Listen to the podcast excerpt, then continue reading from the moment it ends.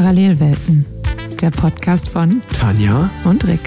Denn deine Beine hören niemals auf. Wir machen Giro. Wir machen Herzlich willkommen zu einer neuen Folge und weiteren Folge Parallelwelten. Wir haben mal wieder eine Ausnahmesituation. Wir sitzen uns live gegenüber, wir sind beide in Köln und Rick hat mich direkt mit einer Beleidigung begrüßt. Hallihallo zusammen. PW ist back. Ähm, ja, und erstmal Entschuldigung für die schlechte Tonqualität in der letzten Folge.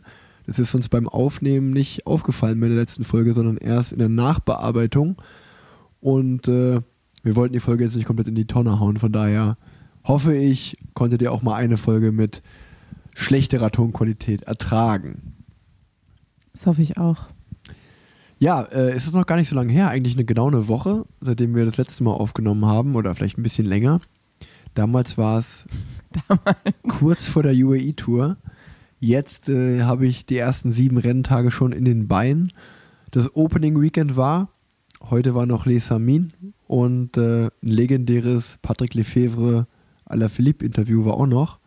Marion Russ, hast du es nicht mitbekommen? Tanja schüttelt mit dem Kopf. Ja. Ähm, also vieles war los. Äh, das ist das Schöne im Radsport. Da muss nur eine Woche vergehen. Da hat man wieder genug Content für die neueste Podcast-Folge. Von daher, Tanja, womit fangen wir an? Ähm, ja, eigentlich könnten wir tagesaktuell mit Lysamin anfangen. Ja, können wir gerne machen. Dann leg mal los. Also ich habe mir gerade eben nur das Männerfinale angeschaut. Ähm, nee, stimmt gar nicht. Ah ja, es war folgendermaßen. Mein, mein Tag war heute irgendwie bisher relativ durchgetaktet. Ich bin heimgekommen von der Arbeit, habe dann noch ein paar Kilometer Lissamin Männer angeschaut und dachte mir dann, okay, ich würde mir gerne das Finale anschauen, aber ich muss aufs Rad, sonst reicht es mir nicht mehr zum Podcast. Und deshalb habe ich das Finale gar nicht gesehen, weil Discovery Plus, darüber müssen wir auch noch sprechen, ähm, funktioniert nur auf unserem einen Fernseher und dann kann ich es beim Radfahren nicht gucken. Ja, äh, ich habe kein Discovery Plus. Das musst du alleine erklären, das Thema. Keine Ahnung davon. Ja, wie, wo guckst du denn deinen Radsport jetzt? Tits Cycling. Warum? Wie ein schön illegaler Livestream im Internet. Okay, also ist äh, jetzt die offizielle. Dis Discovery kriegt meine 7 Euro im Monat nicht. Na, ich glaube 3,99 sind es mit Werbung Ach und so. 4,99 ohne Werbung oder 5,99 ohne Werbung. Da ziehe ich mir lieber Weil mein. Papa hat mich jetzt auch letztens gefragt. Ich glaube, wir haben auch hier schon mal, ähm, ich, wir wurden schon gerügt über Fehlinformationen, dass man es irgendwie bei Amazon dazu buchen kann. Aber anscheinend ist das irgendwie was extra. Ich weiß es ja nicht. Ich nutze es ja auch immer nur passiv bei Lennart mit oder aktiv bei Lennart mit. Ähm, aber ja, ich glaube, man kann sich einfach über Discovery Plus die ganzen Radsachen anschauen oder eben Tit Cycling. Tits Cycling, TIZ minus Cycling. Alle Rennen, Livestream gibt es da auch. Fangt euch ein Virus ein, aber ist mega. Könnt ihr Radsport umsonst gucken. Großer, großer Advice. Auch mal, auch mal Props an die Jungs von Tits Cycling. Ähm, Lissamin. Ich habe nur das Männerrennen gesehen, das Finale. Nebenbei gerade. Äh, ich war liebe Grüße an Ken Sommer, äh, mein Agentenmanager, kann man sagen. Äh, Wir haben das zusammen geschaut. Und es war sehr witzig, mal äh, in dieser Perspektive das Rennen zu schauen, weil er natürlich verschiedenste Fahrer im, Ja, im. Fahrerfeld in seinem Portfolio hat. Und das ist dann immer ein ständiges Auf und Ab, wenn einer irgendwie stürzt oder abgehangen wird, dann wird gesagt, ah Mann, verdammt, aber dann wird ein anderer Klient, sag ich mal, vorne, ähm, ist vorne dabei. Und unter anderem in der Corso-Agentur ist ja auch Anthony Morgado, der Zweiter geworden ist am Ende. Und ähm, es war sehr witzig, das mitzuerleben, weil ich glaube, die Schlussgruppe war am Ende so 40 Fahrer groß. Und Anthony Morgado ist jetzt vielleicht nicht gerade für sein Positionsfahren bekannt, weil er ist als letzter in dieser Gruppe aufs letzte Kopfsteinpflasterstück gefahren, auch als letzter rausgekommen, bei 1,8 Kilometer vom Ziel und ist dann ja im Fotofinish Zweiter geworden, hinter Laurenz Rex, der hat das Rennen gewonnen und ähm, ist jetzt nicht wirklich bekannt als Sprinter, Anthony Morgado, aber ist einen wahnsinnig guten Sprint gefahren. Die Zielgerade ist ja leicht berghoch. Und äh, Laurenz Rex hat kurz die Hände vom Lenker genommen, gejubelt, äh, dann wieder ganz schnell runtergenommen. Und ich habe eigentlich gedacht, dass Morgado gewonnen hat. Und äh, in, also es wurde kein Fotofinish gezeigt. In der Live-Übertragung wird kein Fotofinish mehr gezeigt. Das heißt, Ich habe im Zweifel für den Angeklagten, der Belgier hat grad sagen, gewonnen. Ich, aber das bei Lissamin denke ich mir auch, da wird gewürfelt. Also es ist so, äh, ich weiß nicht, ich fand dieses Rennen unfassbar schrecklich, als ich es gefahren bin. Zum einen ist die Gegend krass trostlos. Also ich Ja. glaube, es gibt kaum was Trostloseres als diese Gegend. Und ähm, das Rennen ist sehr unschön zu fahren. Man hat, fährt ja diese, diese Runde und kommt immer wieder auf dieses Bergabstück, das ins Kopfsteinpflaster führt. Und es ist halt wirklich eine scharfe Kurve ins Kopf, Kopfsteinpflaster. Und man, jeder will da vorne sein. Und man fährt da runter. Und man auf jeder Runde stellt man sich darauf ein, dass jetzt einen Massensturz gibt und alle sterben. Ja. Also ich bin- habe es gar nicht vermisst, als ich es gerade angeschaut habe, diesen, diesen Moment. Ich bin äh, letztes Jahr zum ersten Mal gefahren und äh, ich hatte ein gutes Rennen. Das war vielleicht eins neben Paris-Roubaix einer meiner besten Rennen im Frühjahr. Von daher habe ich eher eine positive Verbindung zu dem Rennen. Aber ich kann das schon verstehen. Also ich habe so die eine oder andere Ausgabe im Regen gesehen. Das sah auf jeden Fall sehr, sehr unschön aus. Heute war gutes Wetter. Ähm, es war auf jeden Fall, ja, äh, John Degenkolb ist stark gefahren im Finale, so aus deutscher Sicht, um das mal zu erwähnen. Und äh, war auf jeden Fall ja, ein cooles Rennen zum Zuschauen. Und äh, dann gab es halt diesen besagten Sprint mit dem Fotofinish, wo ich es halt auch irgendwie sehr komisch fand, dass halt kein Fotofinish-Bild irgendwie gezeigt wurde. Ähm, und dann hat man natürlich direkt irgendwie so im Kopf, okay, das Rennen ist in Belgien, ein Belgier ist beteiligt, äh, okay, da wird auch mal für den Belgier entschieden. Und ähm, ja, äh, das fand ich ein bisschen komisch, aber äh, es ist mir in Erinnerung geblieben, weil Anthony Morgado einfach ein legendäres äh, Interview gegeben hat im Ziel. Also er wurde also gefragt, wie das Rennen war und er hat gesagt, ja, gesprintet Zweiter geworden und einfach ein lustiger, authentischer Typ. Und dann wurde er halt von dem belgischen äh, Kommentator gefragt, äh, wie er, weil es ja seine erste Saison jetzt mit den Profis ist und er ist auch schon Omle Newsblatt gefahren, also das Openings-Weekend und jetzt Les Amin, wie er dann so die belgischen Rennen findet. und dann hat er ganz, dann die Frage war, do you like the Belgian races?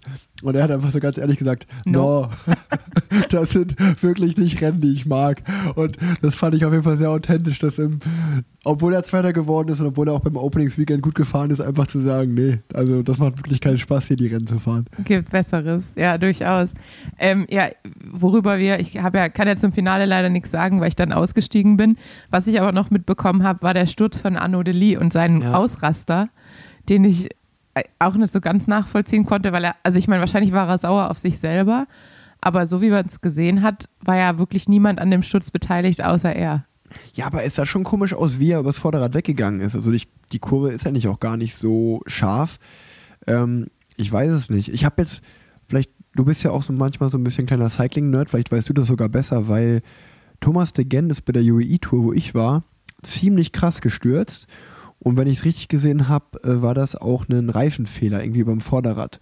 Ähm, und danach gab es auf Cycling News einen Bericht dazu. Und irgendwie ist bei Cycling News, wir sind wieder beim Abo, Abo-Modell. Ich glaube, man kann nur fünf Berichte im Monat Ja, genau. for free lesen. Und die hatte ich schon, von daher konnte ich mir den Bericht nicht durchlesen. Und die Überschrift war nur vom Mechaniker, wir, be wir bewegen uns im legalen Rahmen. Das ist völlig legal, was wir machen. Aber es gab auf jeden Fall irgendeinen Fehler. Und äh, ist vielleicht auch so für die Hörerinnen und Hörer ganz interessant, dass ähm, ja, das ist, ist bei uns im Team auch ein Thema zwischen Fahrer und Mechaniker, weil es ist ja schon bekannt, dass jetzt gerade viele der Trend ist, 28 mm Reifen zu fahren und die auch tubeless zu fahren. Ähm, und es ist wohl bewiesen, wenn ich es richtig verstanden habe, dass wenn du es ohne Milch fährst, dass es schneller ist, also weniger Rollwiderstand. Das Problem ist aber, wenn du es ohne Milch fährst, dass du bei einer bestimmten Art Platten, zum Beispiel bei einem, also ja, kann es einfach sein, dass der, der Reifen halt direkt von der Felge fliegt Ja. und du richtig hart auf die Fresse fällst. Und ich glaube, genau das ist bei Thomas de Gent passiert.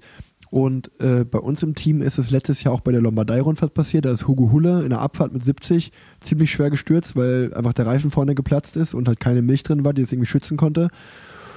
Und somit haben die Mechaniker bei uns dieses Jahr entschieden, okay, wir verlieren zwar ein paar Watt, aber die Fahrersicherheit ist uns wichtiger. Deswegen äh, fahren wir mit äh, Milch in den Reifen, damit eben das nicht mehr passiert. Aber viele andere Teams machen das nicht. Und es ist halt gerade so intern mit den Fahrern ein heiß diskutiertes Thema, weil manche Fahrer sagen halt, kennst du es sicherlich, performancemäßig, ja, ist mir egal, ich will lieber den schnelleren Reifen haben und ohne Milch fahren. Und ich bin, da bin ich dann schon der Familienvater mit zwei Kindern, der sagt, nee, da verliere ich lieber ein paar Watt und bin sicher unterwegs. Was mir dann natürlich trotzdem ein ungutes Gefühl gibt, weil ich kann ja auch hinter einem Lottofahrer fahren, dem das passiert. Ja. Dann bringt mir das relativ wenig.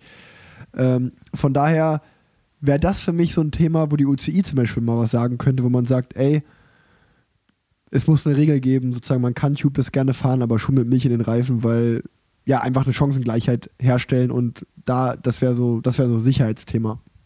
Ja, und das ist ja tatsächlich, also gerade solche unvorhergesehenen plötzlichen Stürze, weil einem der Reifen runterspringt, sind ja auch wirklich fiese Stürze. Ja, 100 Pro. Ähm, Also äh, spannendes Thema und da, da kann man auch mal, da würde ich mal deine Meinung gern zu hören, weil ähm, wir haben ja das neue Vektorrad vorbest- äh, bekommen und haben da auch eine große vorgestellt bekommen und ähm, da wurde eine große Präsentation gemacht und was da sehr, sehr interessant war, da war halt sozusagen der, der, ähm, ja, wie sagt man, der so, der Cheftechniker, der das Rad entworfen hat, hat uns den Rahmen vorgestellt. Ingenieur, genau, ist das richtige Wort. Danke, Tanja. Und der hat gesagt, dass wirklich bei einem Aero-Test das Entscheidendste der Reifen ist. Und Mhm. sowieso alles geht nur über den Reifen. Und das hat viele meiner Teamkollegen dazu bewirkt, dass sie sich eigentlich wünschen würden, dass es wie in der Formel 1 ist, dass alle Teams in der World Tour denselben Reifen fahren müssen, um eine gewisse Chancengleichheit zu, zu herzustellen. Was hältst du von dem Gedanken? Ja, ich meine, die Frage ist halt, muss man mit dem Reifen anfangen? Also, ich meine, es gibt so krasse Unterschiede zwischen den Teams. Ist dann wirklich der Reifen der Knackpunkt?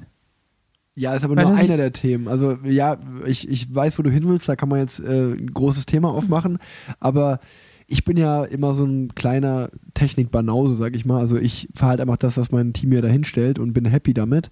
Aber ich habe da mal so kurz drüber nachgedacht und dachte mir halt schon so, ja, eigentlich wäre das irgendwie schon cool, einfach, ich sag jetzt mal, Conti, Schwalbe, Pirelli, was auch immer. Da gibt es halt natürlich ein Wettbieten dann. Ähm, oder man sagt halt, man wechselt alle zwei, drei Jahre zwischen den Herstellern. Wie das aussieht, ist ja egal. Aber wenn alle Teams denselben Reifen fahren würden, dann gibt es halt erstmal dieses Sicherheitsproblem nicht mehr mit Milch oder ohne Milch.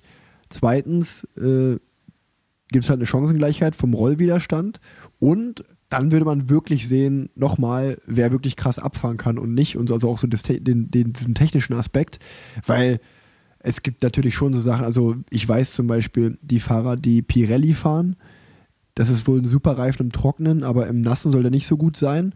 Und das merkt man auch wirklich dann im Feld, wenn man die Fahrer vor sich hat von Track, dass die jetzt, wenn es nass ist, nicht so ganz so krass sind. Und das hat dann wenig mit dem Fahrerkönnen zu tun, weil wenn du einfach einen Reifen hast, der nicht so gut ist, dann hast du halt einfach einen riesen Nachteil. Ja, ich glaube aber tatsächlich in der Formel 1, also ich meine, auch die Formel 1 ist ja nicht wirklich an Chancengleichheit interessiert. Ich glaube, da geht es halt auch darum, okay, Pirelli hat halt am meisten Geld bezahlt und die stellen halt die Reifen, weil grundsätzlich ist da ja auch, je nachdem, welche, wie viel Geld dein Team hat, das sieht man ja in der Formel 1-Doku am besten, Ja. äh, sind deine Chancen ja auch nicht gleich. Und guter Punkt, ja. dann gibt es ja noch wieder den anderen Punkt, wie du halt auch sagst, du kannst halt tubeless so oder so fahren. Dann gibt es wieder irgendwie beim, bei der Formel 1 Reifenmanagement. Wie zieht dein Mechaniker die auf? Wie fährst du die? Mit wie viel Bar fährst du? Also ich meine, allein den Druck, den du fährst, verändert ja alles. Ja, das voll. Deshalb weiß ich jetzt nicht, ob nur die gleichen. Also ich, ich glaube, da gibt es so viele unterschiedliche Faktoren, dass der Reifen natürlich im Aerotesting schon einen krassen Unterschied macht.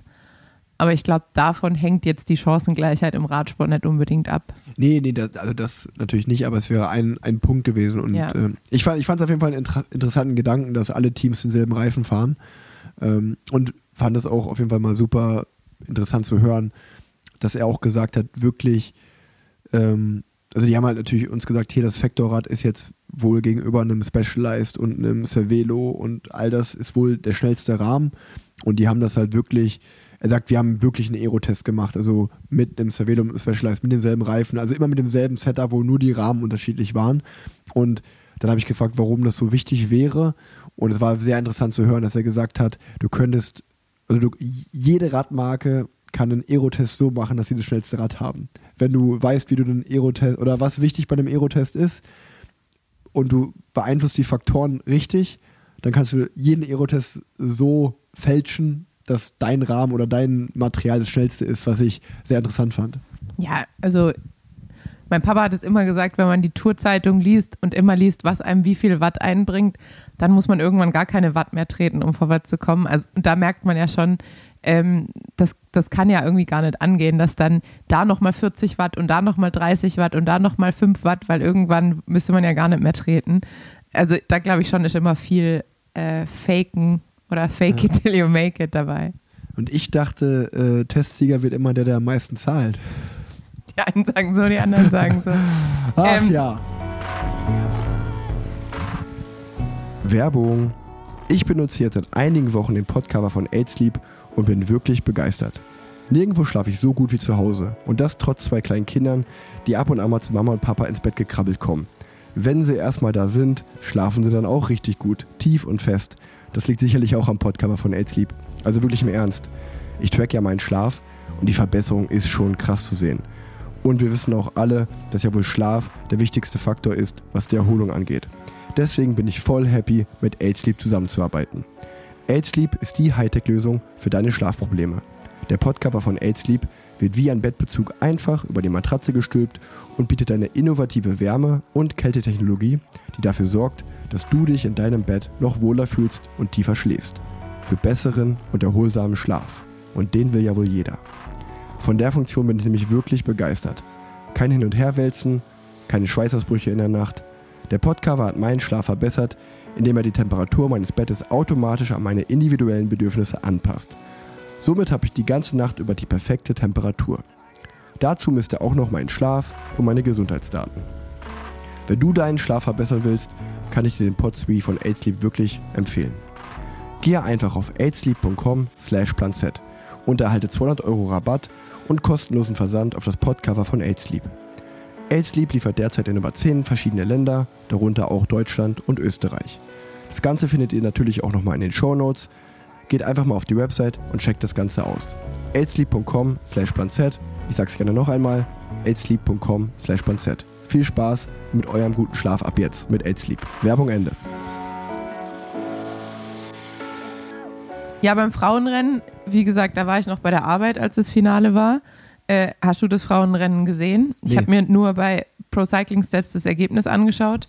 Äh, Vittoria Guazzini gewinnt. Ähm, man muss wieder sagen, Christina Schweinberger, die, glaube ich, den meisten erst letztes Jahr ähm, so richtig bei der WM aufgefallen ist, obwohl sie bis dahin schon eine richtig gute Saison gefahren ist, äh, wieder auf dem Podium. Und bei Omloped Newsblatt hat sie das Podium nur knapp verpasst. Also die fängt ihre Saison wieder sehr stark an. Und wer auch auf jeden Fall dieses Jahr schon auf sich aufmerksam gemacht hat, äh, Talita de Jong, auch wieder in die Top 10 gefahren. Die war vierte, meine ich, bei Omloped Newsblatt und fünfte. Und ähm, das Interessante an ihr finde ich immer, die war äh, mal Cross-Weltmeisterin, meine ich, und auch richtig starke Fahrerin und hat dann wegen mentaler Probleme auch eine Auszeit genommen und äh, kommt jetzt richtig stark zurück. Und ich bin mal gespannt. Die ist jetzt bei einem kleineren Team gefahren, die letzten Jahre oder das letzte Jahr und fährt jetzt bei Lotto. Und da bin ich mal gespannt, was die uns noch bietet dieses Jahr auf jeden Fall. Ja, bin ich auch gespannt. Ich, ich finde es auch immer noch irgendwie einen, einen sehr, sehr schönen Gedanken, ähm, dass es gang und gäbe wäre, dass wenn man mal ein Loch hat, ein mentales Problem, dass es irgendwie ein System auch im Leistungssport geben würde, dass man eine Auszeit haben kann, ohne direkt Existenzängste zu haben. Weil ich habe, als ich jetzt bei der UAE-Tour war, ein sehr interessantes Gespräch mit Mark Renshaw geführt, der ja bei Astana der sportliche Leiter ist und äh, der mich einfach so gefragt hat, hey, wie geht's dir, wie geht's dem Vater? Fährt er immer noch so viel Rad wie früher? Und dann hat er gesagt, ich fand das so krass damals, als der aufgehört hat bei Milram, dann ist er sportlicher Leiter geworden bei HTC High Road und hat halt einfach direkt mit den Jungs mittrainiert so. Äh, und er hat, er hat sich gedacht, ey, der hat jetzt mit seiner Profikarriere aufgehört, ist der verrückt, warum fährt er noch so viel Rad? Und er hat ganz so war es bei ihm nicht, dass er direkt Bock hatte, weiterzufahren. Er hat mal so ein, zwei Jahre gebraucht. Und er hat auch gesagt, so, er hatte auch wirklich gar keinen Spaß mehr am Ende seiner Karriere. Und er hat ja auch eine lange Karriere und hat aufgehört. Und er hat jetzt so mal zwei Jahre Detox Cycling gemacht. Und er sagt so, jetzt hat er so krass Bock wie nie zuvor. Und er will eigentlich nur noch Radfahren, nur noch fit sein, hat wieder voll Bock, Rennen zu fahren. Und er sagt so, er hätte das irgendwie gerne gewusst vorher, wie sehr ihm das fehlt, als er bevor er aufgehört hat, weil jetzt ist er sozusagen wieder voll im Radsport-Hype drin. Und äh, meinte auch so, deswegen, weil wir so gesprochen haben, so einfach, ey Digga, fahr auf jeden Fall so lang wie es geht, das ist das Beste. Und wo ich, mir- wo ich mir auch so dachte, ja, so ganz fühle ich das nicht und die Aussage. Und dann fand ich es einfach so sehr interessant, einfach diesen Gedankengang, wie schön es wäre, wenn man, wenn das wirklich so wäre, dass man sich mal ein Jahr Auszeit nimmt und dann sagt, okay, ich komme irgendwie zurück. Aber das ist halt im Leistungssport, im Radsport, Profibusiness halt nicht möglich, ne? Ähm, aber war auf jeden Fall interessant, das zu hören. Ja, absolut. Und ich meine, du hast ja auch mit mir jemand an deiner Seite, der sagt, nee, es geht auch andersrum. Man kann auch mit Radsport aufhören und äh, danach zufriedener sein als davor. Ja. Ähm, deshalb, ja, ich glaube, es ist sehr individuell und wahrscheinlich auch ein bisschen davon abhängig, äh, was danach auf einen äh, wartet. Und ja, ich habe jetzt auch mit einer Fahrerin geschrieben, gerade we- weil wir uns beide am Wochenende Omlop angeschaut haben und äh, wir beide so ein bisschen den Vergleich hatten, ja, okay, wie ist jetzt zu Hause zu sitzen? Und äh, sie renoviert gerade irgendwie ein Haus und ist jetzt Lehrerin, meine ich, ja. Und äh, ich kam gerade vom 24-Stunden-Dienst und wir waren uns aber beide sicher, wir sind trotzdem sehr zufrieden in unser, unserer aktuellen Situation und zufriedener als jetzt im Kalten aus dem belgischen Hotel zur Strecke zu eiern. Ähm, Ja. dementsprechend, ich glaube ja, wenn man danach äh, einen guten Plan B hat und damit zufrieden und happy ist, dann ähm, passt es schon. Ja, ey, ich, äh, ich glaube, das ist natürlich total typenabhängig auch. Und mir geht es ja genauso. Also, es gibt ja wirklich extrem viele Ex-Profis, die jetzt, mit denen ich noch zusammengefahren bin und auch wirklich Menschen, die ich sehr mag, sei es ein Mickey Scher, der jetzt bei Lidl Trek im Auto sportlicher Leiter ist, oder ein Marcel Sieberg, der beim Tudor-Team äh, sportlicher Leiter ist. Und äh, ich glaube, die sind alle sehr, sehr glücklich mit, mit ihrem Lebensweg und ihrer Entscheidung.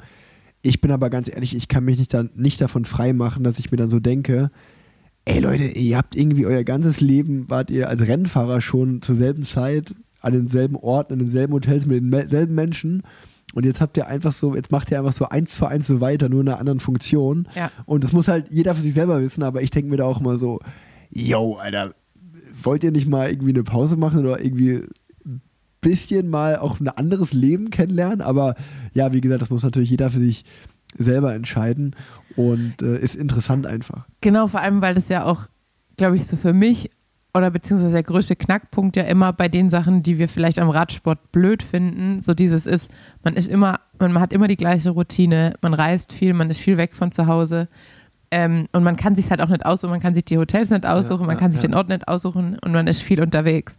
Und dann zu sagen, okay, wir klammern das ganze Schöne, das Rennen fahren und das Fit-Sein und das Training aus und sitzen dann noch fünf oder sechs Stunden in einem Auto und müssen dann noch von A nach B fahren. Ja. Und das ist dann aber die bessere, oder keine Ahnung, die bessere, beziehungsweise die Version, die man länger macht, weil Ja, ja. tendenziell sagt man ja, okay, wenn du mit 35, sag ich mal, 35 aufhörst, du bist noch 20 Jahre sportlicher Leiter, meinetwegen.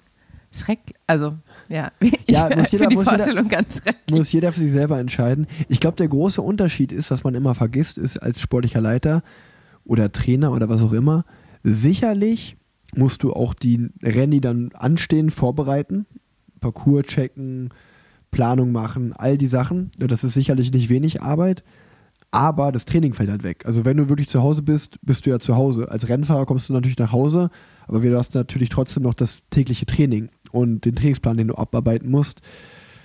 Und das ist halt so ein Ding, wo ich mir denke, okay, das ist natürlich irgendwie schon ganz geil, dass das irgendwie als sportlicher Leiter wegfällt. Wenn du dann mal zwei Wochen kein Rennen hast, bist du wirklich zwei Wochen zu Hause. Aber du hast vollkommen recht.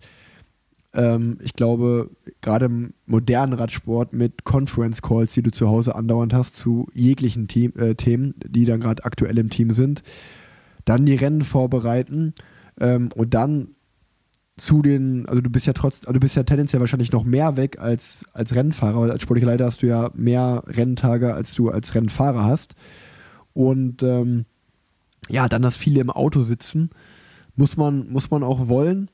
Auf der anderen Seite gibt es auch so manches Rennen, wo ich mir dann schon denke, oh, heute hätte ich Bock, sportlicher Leiter zu sein und das nicht zu fahren. Aber es gibt, glaube ich, auch ganz viele Rennen, wo ich mir denke, okay, zum Glück fahre ich heute hier äh, und muss nicht im Auto sitzen. Also ja, Das Schöne ist ja, kann ja jeder für sich selber entscheiden. Ich glaube tatsächlich, das Perfekte ist, weil du es gerade eben auch angesprochen hast, dass du mit Ken das äh, Rennen geschaut hast und ich habe das ja auch so ein bisschen mit Lennart, äh, weil er auch einige Fahrer hat, die dann im Rennen fahren und es ist ja so ein bisschen, als würdest du Sportwetten. Also wenn du Ja. dein, dein Fahrer hast im Rennen, ist ja ein bisschen wie so bei Sportwetten, wo du mit noch mehr mitfieberst. Ähm, aber du hast halt den Vorteil, du kannst ab und an mal zu den Rennen, du musst aber nicht unbedingt zu den Rennen. Deshalb glaube ich eigentlich so, Riders Agent ist so der, der beste Job. Ja, ist schon geil. Ich glaube, mein Vater hat den geilsten Job. Weil mein, mein Papa ist ja irgendwie so in beiden Welten unterwegs, also so ein bisschen bei Canyon involviert, aber dann auch dadurch äh, bei Ronny Lauke beim Canyon Swam, Swam Team. Und ich bin mir nicht ganz sicher, aber der glaube ich, also es sind sicherlich dann mehr. Und ich weiß auch, dass der jeden Tag am Handy irgendwas arbeitet, äh, irgendwelche E-Mails oder Telefonate hat. Aber ich glaube, im Vertrag stehen 60 Tage. Und diese 60 Tage kann er sich halt über die Saison aufteilen, wie er Bock hat. Und das ist halt eigentlich ganz nice, weil dann nimmst du die coolen Trainingslager mit, die Tour de France, die Klassiker, die du sehen willst und bist an sich immer in einer, ja, in einem offiziellen Rahmen da. Du hast sozusagen offiziell hast du den Job zu tun, aber ja, du kannst halt auch immer das Rennen ganz cool selber gucken als Fan und kannst halt auch so ein bisschen hinter die Kulissen reinschnuppern. Und da denke ich mir schon immer, yo, mein Papa hat ziemlich ganz schön viel richtig gemacht. So die Position, die er da irgendwie hat, die ist schon ziemlich cool. Ja, das stimmt. Ich glaube, der, der macht das ganz richtig, das Ja. stimmt. Das kann ich bestätigen. Aber wir waren gerade schon eigentlich, wir, oder wir haben Omlop äh, Head Newsblatt schon so angekratzt. Dann können wir eigentlich da über das Opening Weekend mal komplett sprechen. Ja, ähm, Köne-Brüssel-Kürne, das Rennen, was am Sonntag war, habe ich nur die letzten zwei Kilometer gesehen. Vielleicht hast du da mehr gesehen, aber Omlop, was am Samstag war und ja auch eigentlich so das größere Rennen von den beiden ist, ähm, habe ich nach der UAE-Tour Etappe 6 erst im Bus auf dem Weg zum Hotel, dann im Hotel das Finale geschaut. Ähm, ja, immer wieder ein geiles Rennen. Äh, ich fand dieses Jahr, gerade das Männerrennen fand ich super spannend, weil es halt, eigentlich dachte man so, okay, ziemlich früh die Entscheidung gefallen, dann doch wieder alles zusammengelaufen. Und äh, dann habe ich natürlich noch am Ende ganz besonders für Nils die, die Daumen gedrückt, weil es war so, ey, ich habe wirklich meinem Zimmerkollegen, ich war mit Olet Kogut, meinem israelischen Teamkollegen, auf dem Zimmer und ich habe ihm fünf Minuten bevor die Attacke von Tratnik kam und da Nils noch hingesprungen ist, gesagt, Polit fährt er das Podium. Weil das war so ein typischer Polit, der war so 12, 13 Mann ekeln sich darüber. Er so als aller, allerletzter klammt da noch irgendwie an die Gruppe.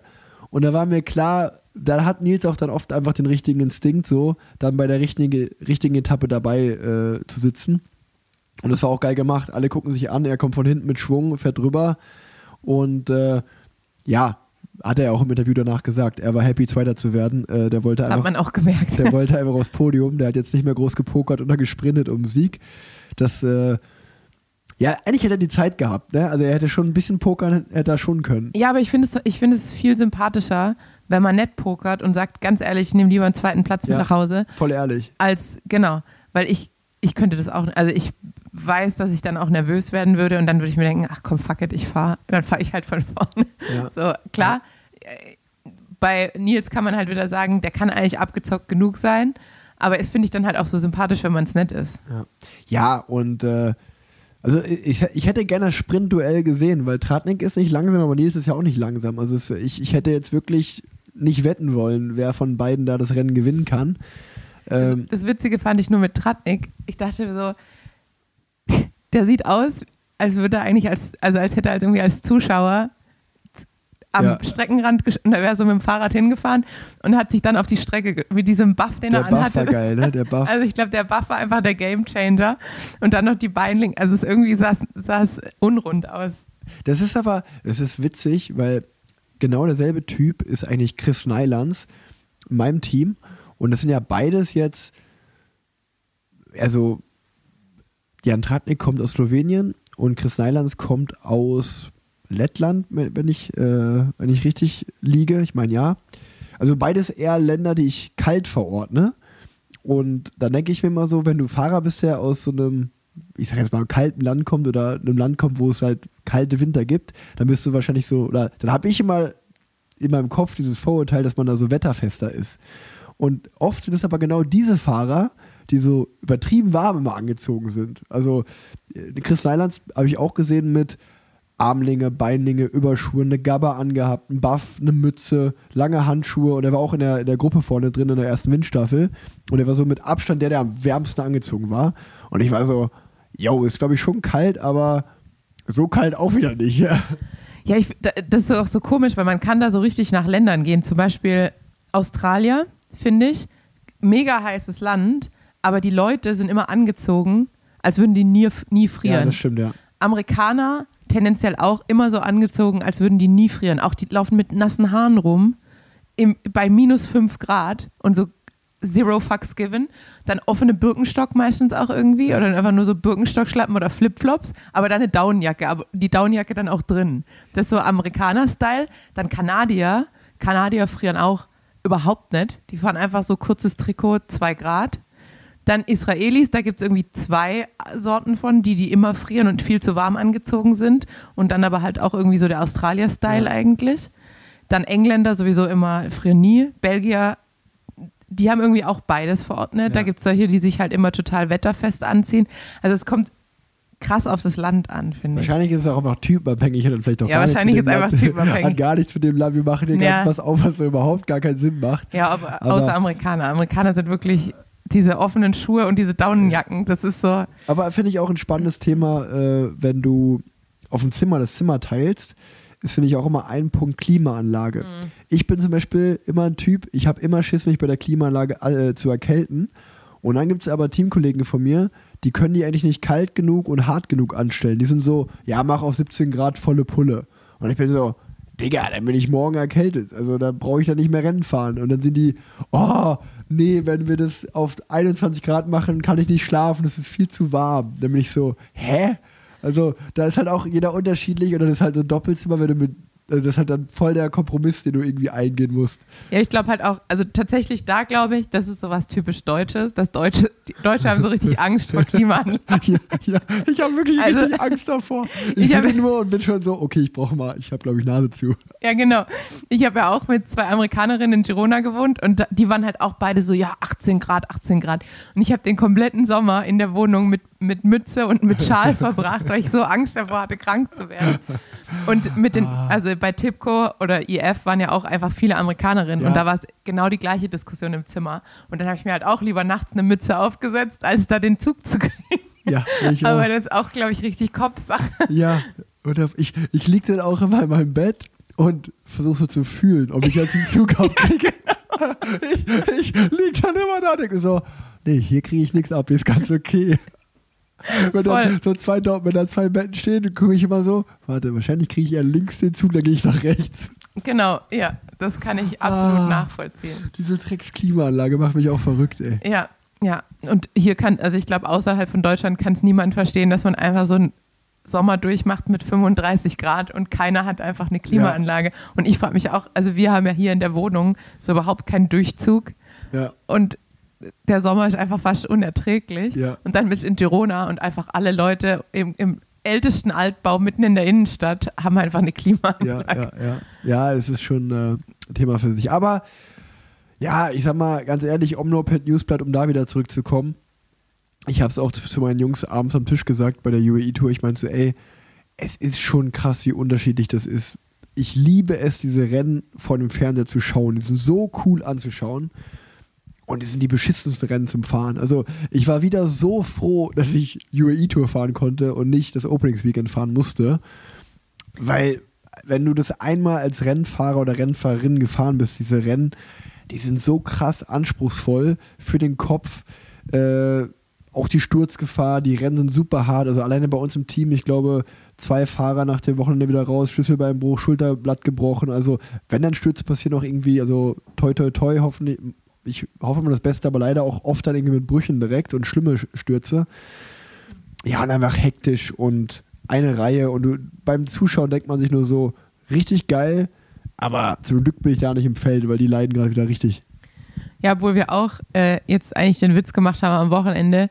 Du kannst ja, früher konnte man halt einfach irgendwie so relativ am Ende einschalten und das Rennen war immer noch spannend. Jetzt wird ja, fällt die Entscheidung gefühlt immer früher oder man muss schon früher einschalten, um überhaupt die Action mitzukriegen. Andererseits habe ich mir dann auch gedacht, so als Helfer, du musst einfach auch nur 30, 40 Kilometer durchhalten und dann ist dein Rennen, dein Rennen gelaufen. Ist so, ne? Also, das ist auch wirklich so in den letzten Jahren, wie früh es da bei den Klassikern losgeht. Also, 80 Kilometer vom Ziel ist ja schon fast spät. Also, Ja. meistens ist es ja wirklich so 100 Kilometer vom Ziel wird schon mal komplett durchsortiert. Und das ist auch so, also ich habe mir die, die Rennen angeschaut. Ich bin ja letztes Jahr Köner-Brüssel-Köner gefahren. Und das kann ich ja offen sagen. Ich bin letztes Jahr nach Köner-Brüssel-Köner, habe ich glaube ich sowohl Leo als auch meine Mutter angerufen und habe gesagt, das wird mein letztes Jahr als Radprofi. Hierauf habe ich keinen Bock mehr auf die Scheiße, weil ich so demoralisiert war nach dem Rennen. Da, weil ich bin auch einfach, es war, glaube ich, hat 80 Kilometer gefahren, Jumbo ist einfach von vorne in den Stiefel gefahren und ein guter Fahrer nach dem anderen ist einfach ausgeschwenkt und ich dann auch irgendwann und einfach gar keine Chance hatte. Und da dachte ich mir auch so, ja, okay, ich habe jetzt, ich bin jetzt vielleicht nicht der professionellste von allen, aber so schlecht bin ich eigentlich auch nicht. Und ähm, das ist halt schon krass, wie dermaßen das bei solchen Rennen aufs Brot geschmiert wird, wie oder wie hoch das Level einfach mittlerweile ist. Und man hat sich dann das Rennen danach auch so angeschaut und wer vielleicht nicht ins Ziel gekommen ist und äh, wer ins Ziel gekommen ist, mit welchem Rückstand. Und ich saß auf jeden Fall mit Aki und Schwarzi abends da und wir haben auch ja, wild spekuliert, ob wir es ins Ziel geschafft hätten oder nicht. Ich war so, ey, ich habe gerade eine gute Form, aber so, das musste man ausprobieren. Ich würde jetzt nicht sicher sagen, dass ich damit angekommen wäre bei den Rennen, weil die so brutal hart sind. Also ich habe, ich merke auch, obwohl ich eigentlich immer selbstsicherer werde und gutes Selbstvertrauen habe und alles, dass ich, wenn ich irgendwie nach Belgien fahre, dann bin ich wieder Neoprofi im Kopf. Also Ja, da, da habe ich, wieder- da hab ich wieder richtig Respekt. Aber es ist halt auch, also auch die Zahlen sprechen dafür. Ich habe heute ähm, angeschaut oder nachgeschaut heute Morgen vor der Arbeit, wann La Samin losgeht. Und dann hat bei Pro Cycling Stats sind ja dann immer so ein paar Fakten Ja, oder ja. Statistiken drin. Und da war dann auch, Le Samin hat halt irgendwie eine Finisher-Quote von irgendwie 60 Prozent. Und dann denkst du dir nur so, ja, ist halt krass. Ja. Also klar, knapp über die Hälfte kommt halt ins Ziel. Ja, ja. Aber einfach auch, wenn man sich die DNF-Listen anschaut bei den ganzen Klassikern, dann sieht man halt klar Stütze, irgendwelche Leute, die dann halt auch sagen, bei einem anderen Rennen, wo man sagt, okay, ich fahre auf jeden Fall zu Ende, die halt einfach sagen, also ganz ehrlich, die Scheiße, die Scheiße tue ich mir jetzt nicht noch Ja, länger ja, an. Ähm, ja, fa- es ist was ganz Spezielles. Aber wir haben, wir wollten, äh, sollten noch übers, übers Frauenrennen Also ich sprechen. muss noch eine kurze wich- äh, witzige Sache sagen, bevor ich das vergesse, weil du gerade sagst, Pro Cycling Stats und ihre Statistiken. Ähm, ich bin letztes Jahr die Deutschlandtour gefahren und da war der Prolog und dann kann man ja auch, ähm, also dann ist ja bei Pro Cycling Stats auch mal so ein Live-Ticker, wo man mit durchgehen kann. Und da bin ich halt reingegangen, um so die Zeiten zu schauen. Und dann habe ich einfach einen Screenshot gemacht. Das war so richtig random, aber ich musste richtig lachen.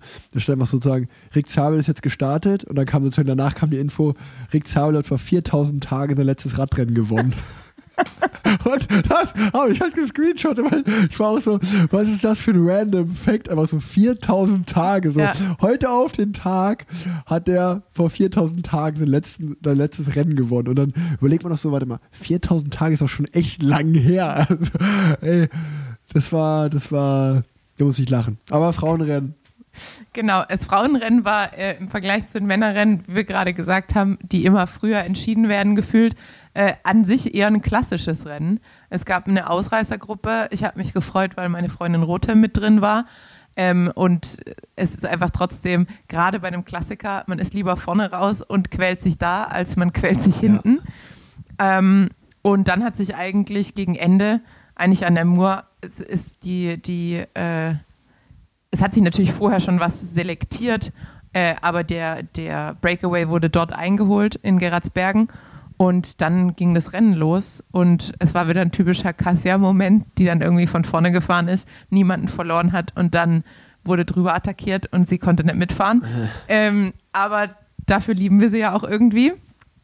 Ähm, ja, und am Ende hat äh, die absolute Heldin Marianne Voss, die überraschenderweise zum allerersten Mal Omloped Newsblatt gefahren ist, die ja wirklich auch schon seit, also gefühlt jedes Rennen schon tausendfach gewonnen und gefahren ist, aber noch nie Omloped Newsblatt gefahren ist. Und die hat es bei der ersten Ausgabe, die sie mitgemacht hat, auch direkt gewonnen im Voll gut. Sprint. Ich habe auch auf Instagram ein Video gesehen, wie ihr Vater im Hintergrund äh, so mitfiebert. Das fand ich auch witzig, weil ich meine, gut, Marianne Voss hat halt alles gewonnen, was man gewinnen kann, so. Und trotzdem war der Papa irgendwie, hat sich so gefreut, als wenn sie ihr erstes Rennen erste, gewonnen genau. hat. Das fand ich auch super süß. Aber das Und- ist ja auch das, was sie so sympathisch macht, dass Ja. sie sich halt gefühlt auch jedes Mal so freut, Ja. als hätte sie ihr erstes Rennen gewonnen. Dabei war es ihr 100, 251. oder 52. Rennen. Überleg dir jetzt mal die Anzahl an Siegen. Und ich finde es auch einfach krass, wie, also sie ist ja jetzt auch nicht mehr die Jüngste, aber sie ist irgendwie immer noch brutal schnell. Ne? Also da, bei ihr kann man Ja. nicht sagen, dass sie irgendwie über die Jahre langsamer geworden ist, weil sie gewinnt ja echt noch viele Sprints. Ja, ja, vor allem, ich finde es auch immer bei Marianne Voss ist für mich sowieso so ein Phänomen, weil gefühlt schaue ich mir seit zehn Jahren Marianne Voss beim Rennfahren an und die sieht immer gleich für mich aus und die gewinnt immer und es ist einfach so, es ändert sich nicht. Es ist so der, dieser, Ey, meine erste Erinnerung an Marianne Voss ist die WM in Salzburg, wo mein Vater Vize-Weltmeister geworden ist, damals hinter Paolo Bettini. So, das war auch so richtig random. Letztens wird mir auch so das Video von dem Finale so reingesp äh, reingespult. Und ich meine, ich war damals 13 und ich weiß auch, ich habe das am Fernseher geschaut, habe danach geheult, so war ich so, so knapp am WM-Titel vorbei. Und jetzt habe ich mir das, das kam mir jetzt so nach Jahren nochmal wieder auf. Ich habe mir das nochmal so angeguckt und da hat mir auch so, also so, selbst nach der ganzen Zeit, die vergangen ist, schaue ich mir diesen Sprint an und denke mir, warum fährt Bettini da noch vorbei?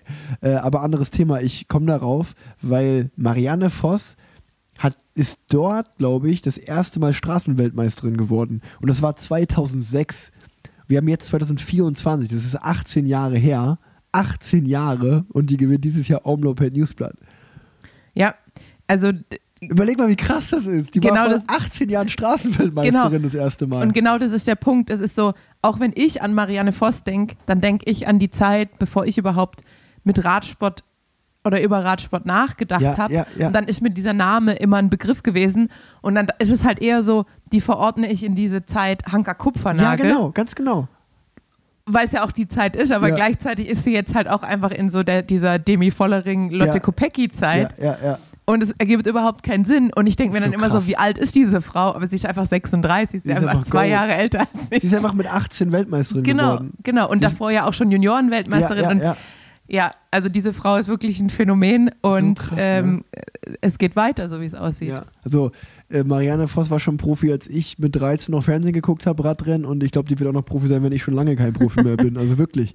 Ähm, äh, voll, voll crazy. Und, und auch Vielleicht, noch, wenn Oscar 13 ist Ja. und mit dir Rennen guckt. Genau, da wird die immer noch mal Straßenweltmeisterin. Aber auch noch ein Fun Fact, weil wir gerade schon über Anthony Morgado gesprochen haben, hat mir Ken gerade auch gesagt, das war so witzig. Der ist halt auch Omloped Newsblatt seinen ersten Klassiker gefahren. Und dann haben die danach mit dem telefoniert, um so zu fragen, wie es war. Und dann meinte er auch einfach so, yo, also ich war schon voll kaputt. Und dann sind wir, ähm, dann bin ich als letzter diesen Berg da reingefahren, wo oben diese Kirche ist. Und da habe ich dann aber gemerkt, dass ich doch gar nicht so schlecht war, weil ich habe so 50, 60 Fahrer berghoch da überholt. Und das hat Ken halt so erzählt und meint so, du meinst die Mühe von Geratsbergen? Ja, ja, dieser Berg da mit der Kirche oben. Also, ja, das ist der bekannteste Berg in Belgien, den kennt jeder. Also, ja, der war irgendwie ziemlich hart und ich war schon voll kaputt, deswegen bin ich halt als letzter reingefahren. Aber irgendwie habe ich dann auch noch alle überholt da hoch. Und das war einfach so, wenn ich sowas höre, ne, das geht mir nicht in den Kopf, wie das funktioniert. Ich denke mir einfach so, Alter, so, wie viel, wie gut kann man sein, wie viel Talent kann man haben? Weil so, das ist mir in meinem Leben noch nicht passiert, dass ich kaputt war und bei irgendjemandem vorbeigefahren bin. So, wenn ich kaputt bin, dann fahren alle bei mir vorbei. Also das ist, da, da bin ich immer so brutal neidisch auf so ein Talent, ey. Ja, das ist so immer, wenn, wenn das, wenn diese, diese ähm, Brücke, diese Autobahnbrücke oder diese Zugbrücke nach Geratsbergen rein schon dein größtes Problem Ja, ja, ja. darstellt. Ja, ja. Weil das nochmal so ein, keine Ahnung, das sind wahrscheinlich 150, 200 Meter Kicker. Ähm, und man denkt sich da schon, oh Gott, hoffentlich hängen sie mich da nicht ab. Dann weiß man, der Tag ist gelaufen. War, ich bin mal, ich bin mal Recon gefahren bei Paris-Roubaix mit Nils Polit und ähm, dann ist irgendwann Johann Museo, der Paris-Roubaix dreimal gewonnen hat, den haben wir so eingeholt von hinten und ist aber bei uns mitgefahren äh, und ist dann so über zwei, drei Kopfsteinpflaster-Sektoren mit uns mitgefahren und hat dann auch so später ein, zwei richtig von vorne gedrückt, dass man auch als Profi echt Probleme hatte, dran zu bleiben, auch weil er einfach eine gute Technik hatte und so. Und dann sind wir in den Bus gekommen und dann hat Nils gesagt, ey, da war dieser alte Mann, der, der ist echt gut gefahren, ey. Und Thorsten Schmidt, unser sportlicher Leiter, war so, aber du, du weißt schon, wer das war. Und er so, nee, das war, wer war das denn? Er so, das war der Löwe von Flandern, das war, das war Johann Museo. Und Nils meinte einfach so, hä, wer ist denn Johann Museo? Und da war ich auch so, Alter, Junge, du bist mega der gute Klassikerfahrer. Das finde ich dann immer so schon fast so unfair, dass ich mir so denke, ey, ich kenne die ganzen Fahrer, ich habe die doch die Historie mitgemacht. Das ist so, das ist so eine richtige Beleidigung, wenn ihr das nicht kennt und aber trotzdem besser seid. naja. Oh Gott, ich habe auch so eine richtig witz, witzige äh, Johann Museo über die Eck, alle Ecken Geschichte, aber die erzähle ich dir irgendwann mal privat, glaube ich. Alles klar, alles klar. Werbung. Mein heutiger Werbepartner ist Enduko, eure KI-basierte Trainings-App für Ausdauersportlerinnen und Ausdauersportler im Laufen und Radfahren. Auch beides kombiniert ist kein Problem. Wie funktioniert Enduko? Das erkläre ich euch jetzt. Importiert einfach eure Trainingshistorie über Drittanbieter wie zum Beispiel Garmin oder Strava. Ihr könnt natürlich aber auch ohne Trainingshistorie anfangen. Dann beantwortet ihr noch ein paar Fragen zu euch selbst und euren Zielen. Und dann wird euer individueller Trainingsplan erstellt, basierend auf eurem aktuellen Stand und euren Zielen. Der Trainingsplan richtet sich nach euren Wettkämpfen und je nachdem wann und wie viel Zeit ihr in der Woche habt. Um eure Tagesform zu berücksichtigen, gebt ihr kurz Feedback, wie ihr euch fühlt und dann wird euer Training für den heutigen Tag darauf basierend angepasst. Enduko nennt das den Feeling Factor.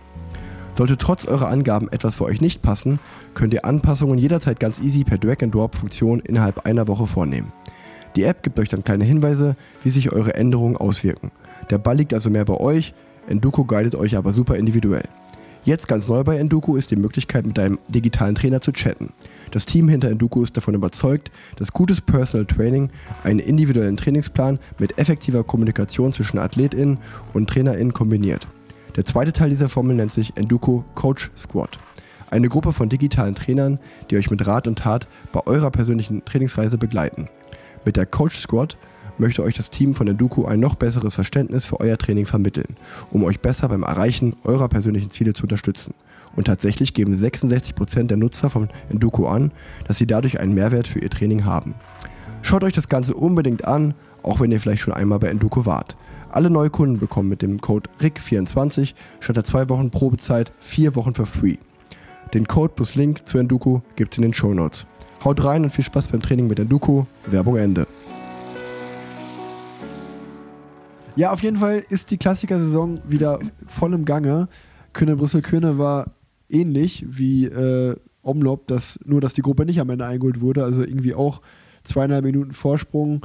Vorne Luscano, Wout van Aert und Tim Wellens bei den Männern.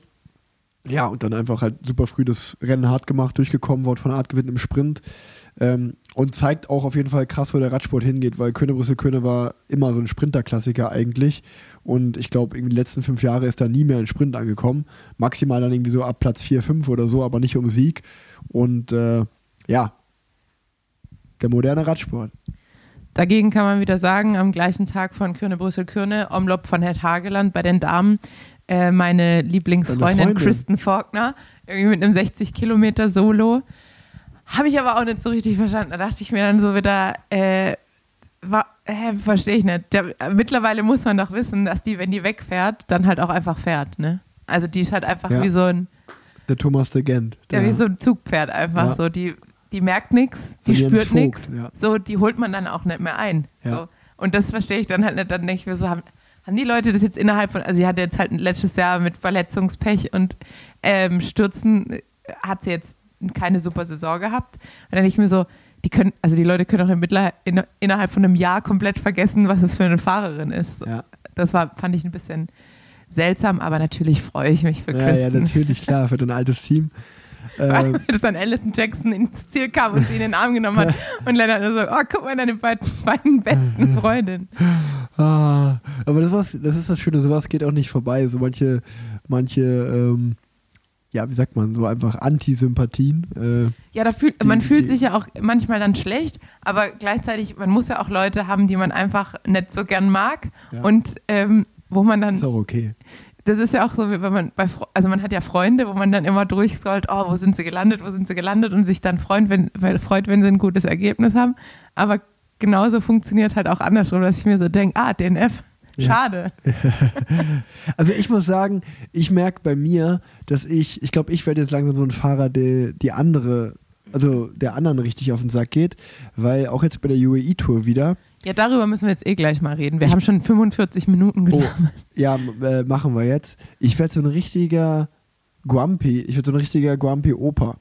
Ich, ich habe mir heute im Training überlegt, es wäre, glaube ich, witzig, wenn man mir so eine Kamera montieren würde, die mich die ganze Zeit filmt ähm, und dann einfach so die besten Sequenzen rausschneidet, weil ich bin bei der UAE-Tour wieder rumgefahren und bin halt einfach regelmäßig mich am Aufregen, einfach wie andere fahren und dann auch immer so auf Deutsch, dass mich keiner versteht, einfach so, ja na klar, fahr mir doch vor die Karre, natürlich, na klar, nee, fahr einfach raus, nee, passt schon, passt schon. so fahre ich dann immer da rum und reg mich auf oder irgendwie fahr um die Kurve, da passiert wieder irgendwas, alle bremsen wieder und ich so, Alter, meine Fresse, nur Vollidioten hier so. Also ich würde gerne mal, mal so meine, meine To-Go-Line ist entweder Mama Mia oder meine Fresse. Und ich würde gerne mal hören, wie oft ich das im Rennen sage, einfach weil irgendwelche anderen Fahrer um mich herum Scheiße bauen. Und jetzt bin ich auch so ein Punkt an meiner Karriere, so früher hätte ich mich nicht getraut, das zu sagen. Jetzt schreie ich einfach mal dann rum und so, so ein kleiner Mark Cavendish, so weißt du, der. Ja, aber du darfst doch eigentlich, weil es dürfen ja auch GoPros verteilt werden, kannst du dir da nicht eine an, darf man das nicht an Lenker machen? Ähm, Oder darf man nur so Nee, nur, nur offizielle. hin. es gibt eine, die habe ich, ich habe äh, einmal von Velon hatte ich äh, eine Kamera hinten dran und ähm, das ist super witzig. Ähm, das war leider, das Footage war nicht spannend, sonst hätte ich das auch gepostet. Ähm, das war aber wirklich der Sprint, wo gar nichts passiert ist. Und in dem Moment, wo ich links vorbeiziehen will mit Aki, ähm, gab es ein Missverständnis und Schwarzi fährt mir halt voll vor die Karre und ich muss komplett bremsen. Und man hört einfach nur so auf der GoPro, wie ich so rufe, Mann, Schwarzi! Und er nur so, ja, was soll ich machen? Das, und das ist halt so krass witzig, so wenn man sich das abend auf dem Hotel, abends im Hotel anschaut. Einfach so, was da abgeht. Und also es ist schon einfach interessant, sich so den Sprint auch aus der Perspektive mal anzuschauen. Ja, vor Ähm, allem hat sowas halt auch voll Potenzial, so ein äh, Remix-Smash-Hit zu werden. Ja, du hast klar. mir doch, hattest du mir das nicht geschickt, von, dass es so ein Techno-Remix von Nils gibt mit ja, dem ja, stimmt, ich habe dir das geschickt. Mamma Mia und äh, Ja, ja, es I Need gibt- Shimano? Irgendjemand hat Nils Polit einen, einen Fansong gewidmet, gewidmet, wo so seine besten Quotes reingeschnitten wurden. Der ist auch gar nicht so schlecht, das ist so, ein, es ist so Hardstyle. Ich habe das dir geschickt, weil du ja so gerne Hardstyle auf der Rolle hörst. Ja. Ähm, naja, aber kommen wir zur UAE-Tour äh, aus meiner persönlichen Sicht. Also, erstmal muss ich sagen, 2024, die Zeit geht nicht an mir vorbei. Ich bin durchs Feld gefahren und dachte mir, kenne ich eigentlich noch irgendjemanden hier? Also wirklich nur noch Jugendprofis um mich herum. Es ist total krass. Ich kenne gefühlt nur noch 30 Prozent des Feldes. Und äh, die 70 Prozent, die ich nicht kenne, die fahren alle verdammt schnell Rad. Das ist wirklich der Wahnsinn, äh, was da für eine Masse an jungen Talenten hochkommt. Aber bevor wir jetzt kurz anfangen, über das Rennen zu sprechen, über deine Erlebnisse, das letzte Mal haben wir über, und wir haben auch den Folgentitel äh, dem Ganzen gewidmet, über das Outfit von Alpecin gesprochen. Da, da hast du noch nicht den Live gesehen. Jetzt hast du live gesehen. Und? Also ich muss meine Meinung ein bisschen korrigieren. Es Oh, oh, oh. sieht live nicht so schlecht aus wie auf den Fotos, aber auch nicht viel besser. Das Einzige, was ich korrigieren würde, ist das Alpecin von den hässlichsten Trikots. Die standen ja auf der 1. Ich würde die auf die 2 ziehen. Und ich habe DSM jetzt live gesehen, also DSM geht auf jeden Fall auf die 1. DSM mit diesem Blau, Orange, Weiß. Also, das ist der Wahnsinn. Das ist wirklich, da kriege ich Augenkrebs, wenn ich das sehe. Das geht gar nicht. Aber naja, äh, das ist ein anderes Thema. Ähm, ja, zu meinen persönlichen Erfahrungen, UAE-Tour, Resümee ziehen. Äh, ich hätte gedacht, dass es positiver wird. Also, Ja, ich sag, soll ich jetzt erstmal meinen Eindruck von Ja, außen sagen? Sag, ja, sag du mal erstmal deinen Eindruck. Also mein Eindruck von außen war eigentlich, dass du deinen Job schon ziemlich gut gemacht hast, dass ihr aber halt dann am Ende manchmal ein bisschen zu, schon zu dünn wart, also dass ihr halt einfach noch Zu ein, früh auch oft. genau, oft zu früh und ihr hättet halt noch einen Fahrer da mehr sonst gebraucht, Ja. weil dann war es halt so, ja 800, da kann man jetzt auch nicht unbedingt ins Ziel bringen, klar kann man halt irgendwie noch an einem anderen Hinterrad hängen bleiben, aber man muss auch sagen, Pascal sah am Ende manchmal ein bisschen schwarz aus. Und aber das ist echt krass, weil, also ich will die Werte nicht sagen, aber ich habe, ich weiß ja die Werte, die er, so wie ich, genauso wie ich, hatte ja einen Testtag vor der UAE Tour, wo ich meinen 5 Minuten Bestwert der Karriere gefahren bin. Und Aki hat dasselbe geschafft. Und der hat bei einer Minute, der hat eine Minute gefahren, das kann ich auch gleich privat mal sagen, was der da gefahren ist. Also ich als, ich als Anfahrer habe 900 Watt in einer Minute als Bestwert und denke, das ist so, also würde ich schon Weltklasse bezeichnen. Aber ich sag mal so, das hat Aki pulverisiert. Das heißt, an der Form und an den Beinen kann es bei Aki da nicht gelegen haben. Es war, glaube ich, wirklich also man muss sich drum rumreden, wir haben kein Ergebnis geholt, das ist halt einfach bitter, damit habe ich auch nicht gerechnet. Ähm, trotzdem bleiben wir natürlich motiviert und lassen uns davon jetzt nicht die äh, Motivation nehmen. Es war einfach krass zu sehen, dass es vielen Teams so ging. Also man ist ja dann, also ich bin schon fast ein bisschen happy, dass Merlier eigentlich so machen konnte, was er wollte. Dass er so, dass immer der gleiche gewonnen hat und er einfach gezeigt hat, so ich bin mit Abstand der Beste.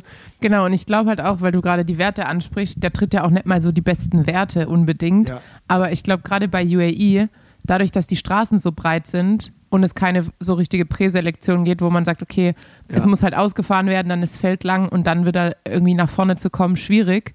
Sondern da zählt, da gehört irgendwie so viel zusammen, allein mit dem krassen Wind, dass du halt Ja. einfach die richtige Linie wählst und nicht Ja, im Wind bist genau, oder so genau. spät wie möglich im Wind. Ähm, dann hat Pascal ja auch manchmal die Tendenz, sich immer so ein bisschen umzuentscheiden und dadurch unfassbar Meter zu machen Ja, noch am Ende. Ja, ja und, und äh, also man, man sieht auch, das ist gar nicht irgendwie despektierlich gemeint, aber im Radsport-Jargon, ich finde, so kann man auch die Folge nennen, das ist, glaube ich, ein schöner Radsportbegriff, den wir noch nicht benutzt haben, gibt es ja die sogenannten Rummelboxer. Das sind so die, die Sprinter, die eigentlich so an jeder, an jedem kleinen Berg abgehangen sind, aber die extrem gut sind in flachen Sprints, in leichten Rennen, sich durchzusetzen durch Position und einfach auch durch sehr viel Ellbogen ausfahren. Und man hat dann schon bei der UAE-Tour gesehen, so ein Jakub Marezko, so ein Avid de Klein, die sich dann regelmäßig vorne platzieren. Das passiert jetzt in Europa in einem anspruchsvollen Rennen nicht so häufig, um ehrlich zu sein. Und man sieht halt schon, dass die UAE-Tour solchen Fahrern irgendwie entgegenkommt. Und ja, also ich habe mit auch ein Sam Bennett war nicht einmal in den Top Ten, mit dem habe ich auch kurz gesprochen, der meinte halt auch so, ja, oft ist halt auch so, ich fahre durch die Lücke durch und werde Dritter oder ich bremse halt, weil ich halt mir nicht das Schlüsselbein brechen will. So. Und äh, oder manche Sprints, wo wirklich äh, er sagt so, ich habe einmal nach links geschaut bei der 70 und habe halt den Fuß vom Gitter neben mir gesehen und war so, ja, da will ich jetzt nicht reinfahren. Und äh, also die UAE Tour ist schon sehr hektisch, hat auch für mich oft viel mit Glück zu tun und wie du sagst, die richtige Linie. Also es ist sehr, sehr schwer zu vergleichen mit den Sprints, die in Europa gefahren werden. Und äh, ja, im Endeffekt, wir hatten vier Sprints. Einmal hatten wir Pech, da ist Aki gestürzt. Und äh, drei Sprints. Ich finde, zwei haben wir extrem guten Job im Finale gemacht, äh, waren aber so, wie du gesagt hast, ein bisschen früh dran. Was aber auch daran lag, dass wir so die Info hatten, dass es ein bisschen Crosswind im Finale geben, äh, geben wird und wir halt so dann die, den Plan hatten, okay, wir wollen Aki so frisch wie möglich vorne reinbringen. Das hat auch gut geklappt. Allerdings war dann deutlich weniger Crosswind im Finale und es war dann doch ziemlich breit. Das heißt, wir haben ziemlich viele Körner einfach verschossen. Aber trotzdem denke ich, dass so das Teamwork gut war, die Zusammenarbeit gut war und dass uns das für die Rennen Europa eigentlich, äh, dass das eine gute Schule war. Ähm, klar, äh, auf Deutsch gesagt, schade, dass wir kein Ergebnis hatten, aber wir bleiben natürlich dran. Und ansonsten hatten wir auf jeden Fall eine, eine gute Woche. Die letzte Etappe war super spannend, weil wir mit Matthew Riccitello wahrscheinlich den schlechtesten Windkantenfahrer im ganzen Feld äh, als GC-Kapitän hatten. Und das heißt, unsere Aufgabe war mit sechs Fahrern, diesen Fahrer irgendwie zum Jebel Hafid zu bringen, ohne Zeitverlust. Was uns geglückt ist, aber allein an dem Tag bin ich, glaube ich, an zwei Jahre gealtert. So oft, wie ich da. Also ich war, ich war in der ersten Gruppe und dann, okay, Matthew ist in der zweiten, lass uns mal wieder zurückfallen. Und dann, okay, jetzt fahren wir euch wieder zurück. Und ähm, ja, auch man, irgendwann verzweifelt man auch, wenn so ein Fahrer einfach nicht versteht, wie eine Windkante funktioniert und fährt immer tendenziell auf die falsche Seite, wo man abgehangen wird. Und dann, naja, ähm, war auf jeden Fall, ja, ja, irgendwie, ich bin jetzt UAE Tour so oft gefahren und immer, wenn man dann im Dezember drüber spricht, sagt man, na klar, ich fahre voll gerne zur UAE Tour und ich fahre es zehnmal lieber als das Opening Weekend. Aber irgendwie ist UAE Tour auch schon langweilig als Profirennen, muss man schon auch sagen, über die Autobahn da einfach nur zu schippern. Ähm, und, äh, und es ist halt auch einfach so, Ja, obwohl es als, entweder ist es Vollgas oder du fährst 80 Watt. Also es gibt nichts dazwischen. ja, obwohl's als Zuschauer ja oft einfach eindrucksvoll aussieht. Also auch gerade dieser, diesen Radweg, den ihr da hochgefahren seid.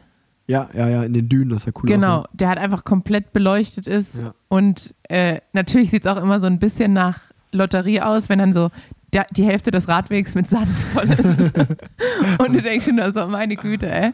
Hoffentlich hat jeder seine Cross-Skills ausgepackt, aber es, von außen sieht es halt auf jeden Fall sehr cool aus. Ja. Weil es halt auch so was Besonderes ist. Ja. Also Le Samin sah jetzt heute ein bisschen Ja. trostloser aus. Ja, auch dann irgendwie, wenn man dann, weiß ich nicht, den Bursch Khalifa, man kann jetzt äh, über das Land halten, was man will, aber es macht schon was her, wenn man irgendwie durch Dubai äh, Rennen fährt, da vorbeifährt. Das auf jeden Fall. Aber gerade so der letzte Sprint, Etappe 6, das war wirklich, das konnte ich eigentlich gar nicht fassen, weil das war die Etappe, die in Abu Dhabi zu Ende ging. Und es war halt einfach wirklich so ein, äh, Block Headwind, also einfach äh, Wind von vorne die letzten zwölf Kilometer. Und es war wirklich, es waren fünf Kilometer zum auch. Ziel noch und wir sind halt nebeneinander hergefahren, weil jeder Sprintzug wusste, okay, wir fahren halt erst bei 1,5 Kilometer vom Ziel frühestens los, weil sonst ist es halt viel zu früh. Und das wussten auch alle, weil es der vierte Sprint war. Das heißt, wir sind wirklich bei drei Kilometer vom Ziel noch 120 Watt gefahren oder so. Und dann war wirklich einfach, als wenn einer bei 1,5 Kilometer vom Ziel gesagt hätte, umlegt. so zwei Minuten Effort, jetzt. Ja. Und dann halt noch so mit maximal Risiko nehmen. Und dann kommst du halt wirklich so ins Ziel und denkst dir so, was war das jetzt? Also, das hat halt wirklich gar nichts mit irgendwie einem normalen Radrennen zu tun, was man sonst fährt. Ja, das hat man ja auch an deinen Recovery Scores gesehen.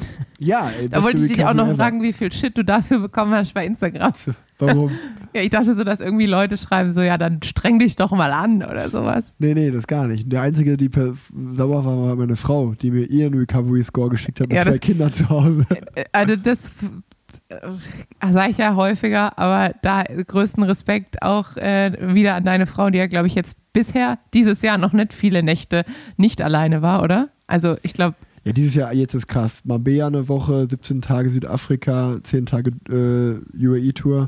Jetzt drei Tage da, dann geht's nach Paris-Nizza. ja, also du Äh, warst noch nicht wirklich viel in Köln. Zwei Wochen in Köln in den ersten zwei Monaten. Habe ich, glaube Genau. ich, zusammengerechnet. 14 Nächte.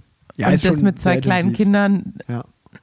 ja, Und, nicht äh, zu beneiden. Und äh, ja, das ist auf jeden Fall hart. Das einzig Gute ist jetzt, dass ich mit drei Stunden Zeitverschiebung wieder da bin. Und das heißt, ich so wie heute war ich um 5.30 Uhr einfach wach, weil das 8.30 Uhr in Abu Dhabi war. Und äh, somit kann ich dann wenigstens früh mit den Kindern schlafen gehen und früh mit den Kindern aufstehen. Das heißt, sie hat so mal, sie hat mir heute ganz stolz ihren Whoop gezeigt und gesagt, hier guck mal, wie ruhig ich die letzten zwei Stunden von sechs bis acht geschlafen habe, einfach weil ich mal keine Kinder um mich hatte. Und äh, einfach mal so zwei Stunden erholsamer Schlaf und die Frau ist gut drauf. Das ist der Wahnsinn. Vielleicht Frauen manchmal zufriedenzustellen sind, ne? Jo, Weiber. das war Rennen, das war UAE-Tour. Ähm, ich, eine Sache ist ganz, ganz wichtig. Äh, wo sind wir jetzt? Bei welcher Minute? 57. Minute 57. Malte, deine große Stunde kommt. Malte war schon zu Gast im Podcast und Malte hat ein paar Bücher noch. Die müssen raus. Deswegen hört einfach mal zu, was Malte zu sagen hat. Moin, hier ist Malte. Ich bin der Autor von Ride Ride und vor einiger Zeit, nämlich in Folge 70, spreche ich mit Rick über mein allererstes Buch. Mittlerweile gibt es drei Stück davon, in dem unter anderem Julian von 8000 Watt, Susanne von Fingers Crossed, Bene von Standard, Alina Jäger und natürlich Rick ihre Lieblingsrouten vorstellen, die du sofort nachfahren kannst, indem du einfach den QR-Code neben der Story abscannst und das Ding sofort auf deine Head-Unit schmeißt. Das heißt, bist du auf der Suche nach Inspiration und einem schönen Buch für die neue Saison? Dann ab auf rideride.cc, gib den Code RIC20 ein und du hältst zusätzlich 20% auf alles, was in deinem Warenkorb ist. Ähm, Rick, kannst du das einfach nochmal kurz in die Shownotes packen? Ab zurück zur Folge. Danke für die Info, Malte. Das Ganze findet ihr natürlich in den Show Notes. Ähm, haben wir noch was auf dem Zettel?